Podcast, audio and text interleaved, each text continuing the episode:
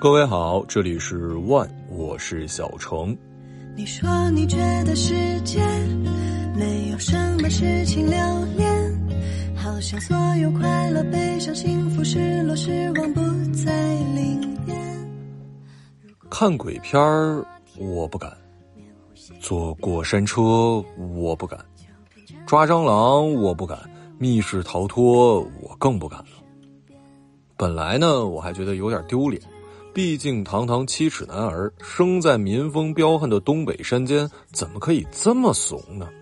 后来我才发现，我身边的一群男生朋友跟我一样，我不禁陷入沉思啊。似乎以前都说女孩子胆子小，以上事情除了抓蟑螂，我认识的女生起码有三分之二都非常热衷。以前似乎都说女孩子容易控制不了情绪，容易一惊一乍。可实际上，经常疯疯癫癫的都是男的。似乎以前还说女生脆弱需要依靠，可事实上，在面对压力的时候，经常是女性的抗压能力远超于男性。想到这儿，不得不感叹一句啊：人类男性真的啥也不是。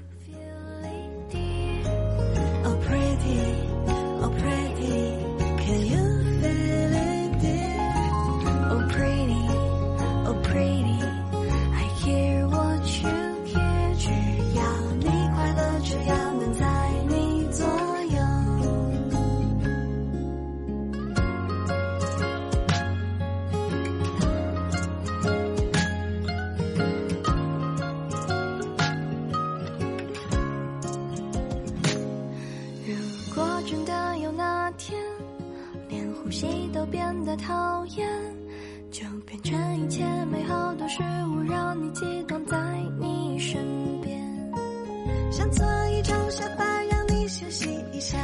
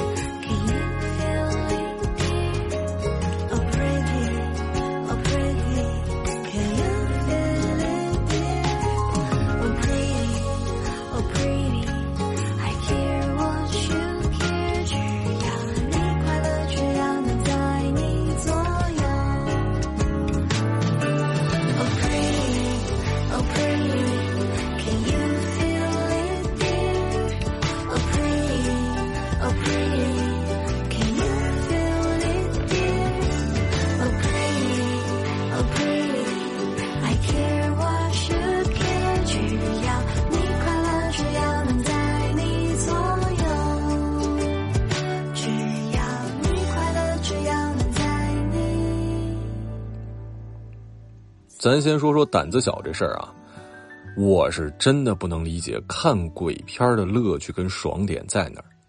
于是呢，咨询了一下身边的一个恐怖片爱好者同事，他说自己其实不算是胆子很大，看了这么多年这么多部，其实每次看到吓人的地方呢，也没有办法淡然处之，也是惊叫连连。然而他享受的就是这过程。每天工作太累了，压力贼大，吼一吼叫一叫，觉得职场里积累的戾气都吐出去了。我问他半夜睡不着的时候，会不会想起片子里的恐怖人物？姑娘跟我说了，我每天加班回家累得要死，哪有睡不着的时候？再说了，多可怕的鬼也没有我们公司的 KPI 吓人吧？听完这句话，我觉得好像他们确实变得和蔼了起来。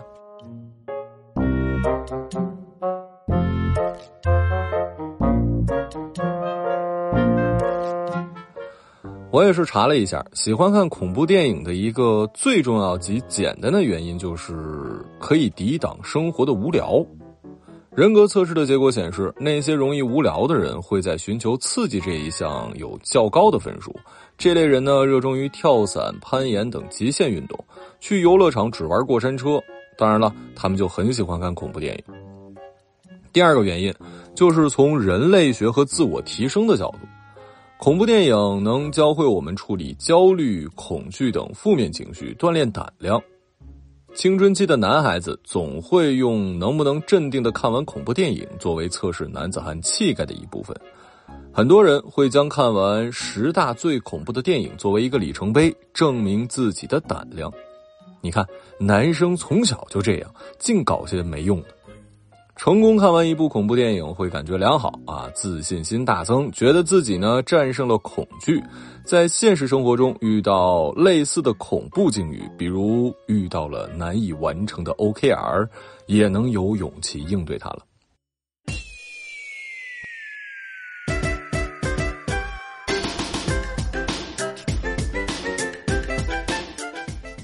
其实啊，身在和平年代，我们没有太多机会训练自己的心理素质和临危不惧的能力。毕竟嘛，如果你生在枪林弹雨里，可能你也就不需要看恐怖片了，身边发生的就足够吓人了。而安逸惯了的我们呢，把恐怖片当成了一个训练场所。这个场所还有一好处，就是恐怖程度可以根据你的实际情况进行人为干预。一旦恐怖程度超出你的承受范围，捂住耳朵，闭上眼睛，立刻遏制恐惧源头，而且不会感到过大的不适。在心理学里有一个术语叫做情绪调节，说的也是这种训练。看恐怖电影的时候啊，我们会有一种掌控全局和掌控恐怖情绪的感觉。同时，如果在现实生活中遇到了烦心事儿、特别焦虑或者愤怒的时候，看恐怖电影可以分散注意力，缓解和释放现实生活中的负面情绪。而我不看恐怖片呢，其实是一种自欺欺人的行为，或者说自欺欺鬼吧。我总觉得我没看过鬼长什么样子，即使遇到了，也不会反应过来。哇，他是阿飘啊，我也就不怕了。记得大学有一次寝室里，几个男生鼓起勇气说一起看个鬼片吧。我是一直躲在人群身后，并且两个大拇指堵住耳朵，四个手指留条缝啊，我当然不会一直让自己啥也听不见啊。只要我预感要出事儿，马上按住耳朵，闭住眼睛，嘴里不停的念叨啊，不听不看，不听不看，不听不看，不听不看。啊，这个声音必须够响，才能遮挡住屏幕里的音效。电影到了后半段，我发现我自己其实不用嘟囔了，因为其他的几个货也会自言自语，语言之优美，啊，就不适合在这里给大家学了。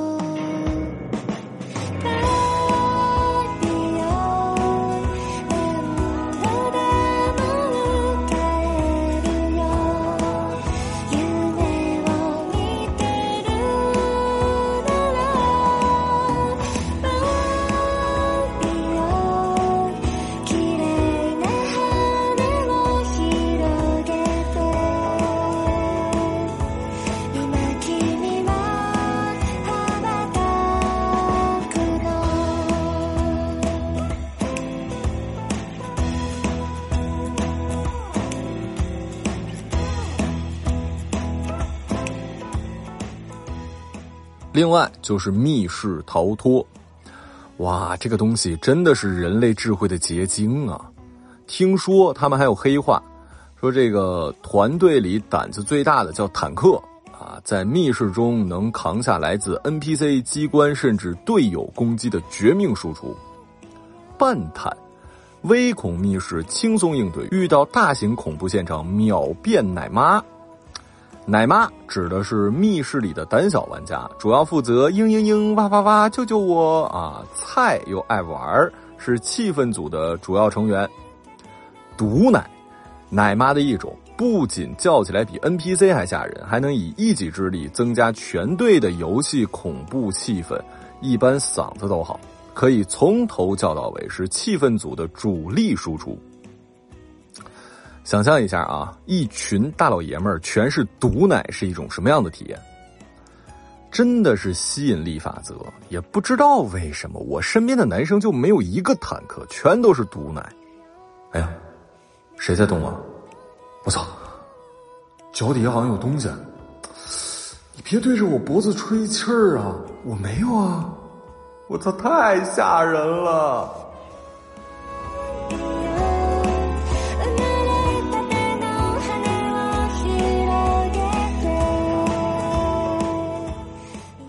而实际上，我们此时还只是蒙着眼睛在等待区。嗯，听说有一种叫做加麻加辣的玩法，就是在原来的游戏基础上额外要求工作人员增加游戏的恐怖程度。我想过了。如果我的朋友要求这一场加麻加辣，那么我可以给他们表演一个横死当场。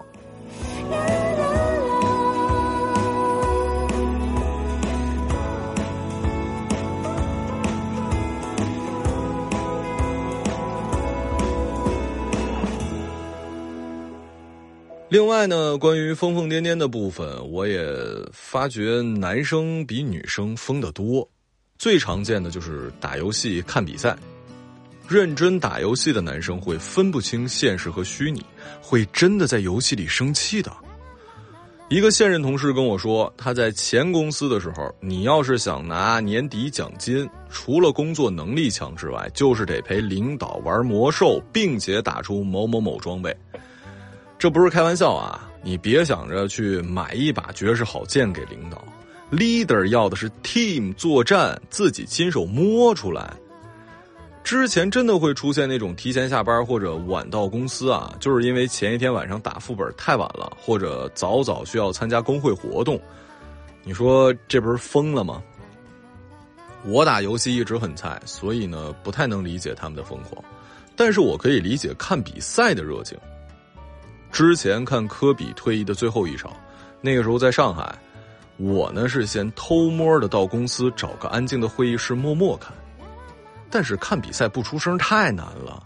然后啊，外面就有同事听到里面的动静，敲门进来，大家会心一笑，然后默默的关上门，拉上百叶窗。到第三节的时候，全公司的男生都聚集到了会议室，那场比赛也真的是精彩至极。等到比赛结束啊，我们一群大老爷们儿从会议室三三两两出来。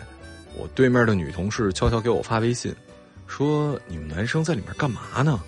我说：“看比赛啊。”他说：“真不理解你们男生啊，在外面就听着里面突然一阵阵的大吼大叫，中间依旧夹杂着优美的中国话。”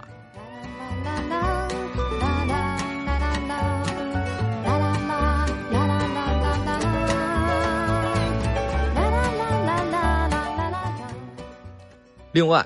谁说男儿有泪不轻弹的？看比赛的时候，多少男生就经常哭。我还记得那一年的 RNG 止步八强，我还记得那一年的亚运会东音币的咆哮，我还记得 IG 第一次给我们带回世界总冠军。我现在想起来米勒跟娃娃的解说，我都会想哭。我们是冠军，我们又是冠军，我们总是冠军。男生就是这样，很容易被大型的比赛带动情绪，而这其中不得不提的就是世界第一运动——足球。中国女足前一段时间夺冠的时候，我记得黄健翔老师跟徐阳解说都哭了。黄健翔老师说：“我们两个大男人说了一辈子足球，徐阳还踢了前半辈子足球。我们同时还有为男足的这种丢人、这种耻辱的感觉也夹杂在里面。他们踢的是砸锅的比赛，看看女足的姑娘踢的是什么。这就是足球的魅力。男生对于足球的热爱，很多女生都不明白，不就是个球吗？有必要吗？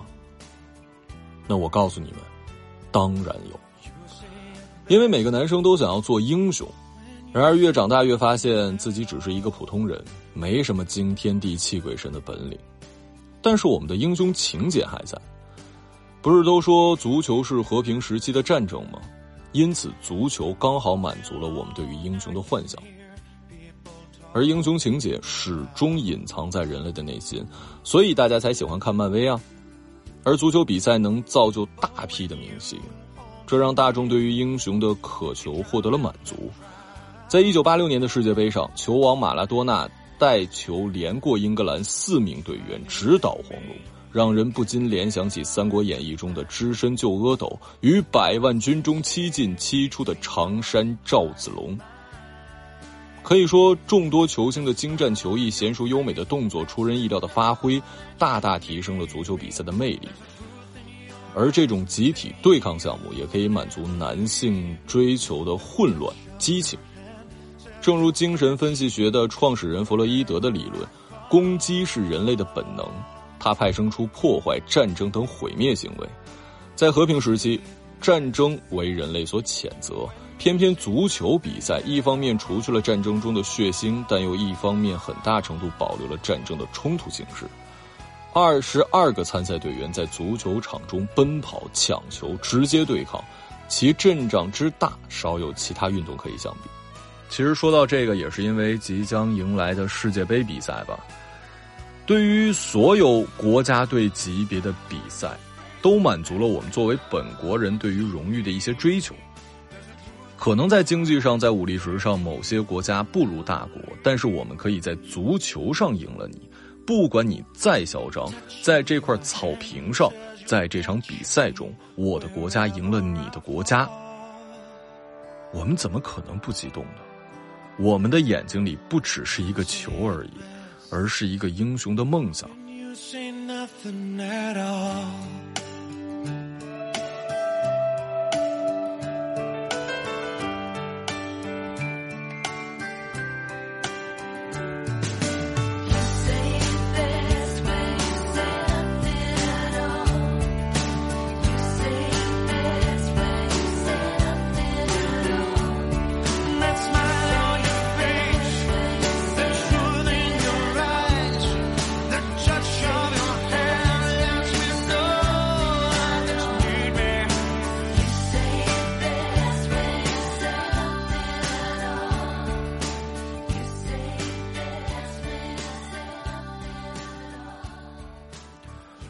我爸从小跟我说：“老爷们儿活的是个面子。”我倒觉得男人活的是一口气，一口傻了吧唧、疯疯癫癫的精气。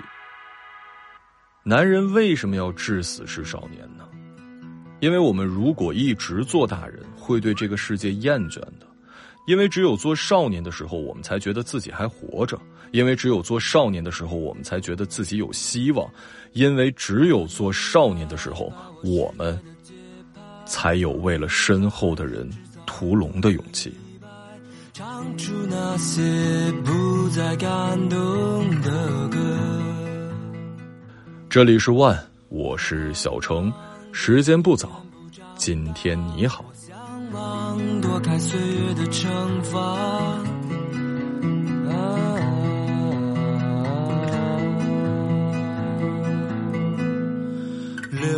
住的时光。擦不掉的伤，推开那扇遮住光的窗，是谁改变了属于我的模样？是谁吹灭那传说中的神？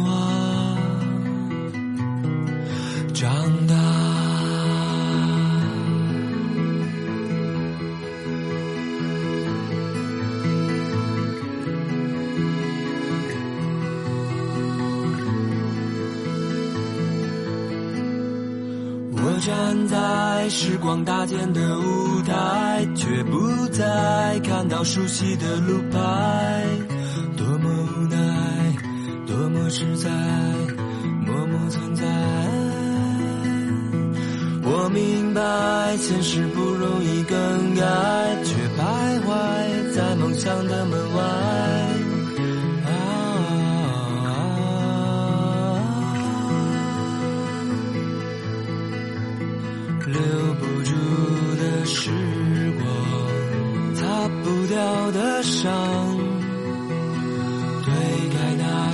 遮住光的窗。是谁改变了属于我的模样？是谁吹灭那传说中的神话？我愿换上那最动人的衣衫，只为等待那最闪亮的出发。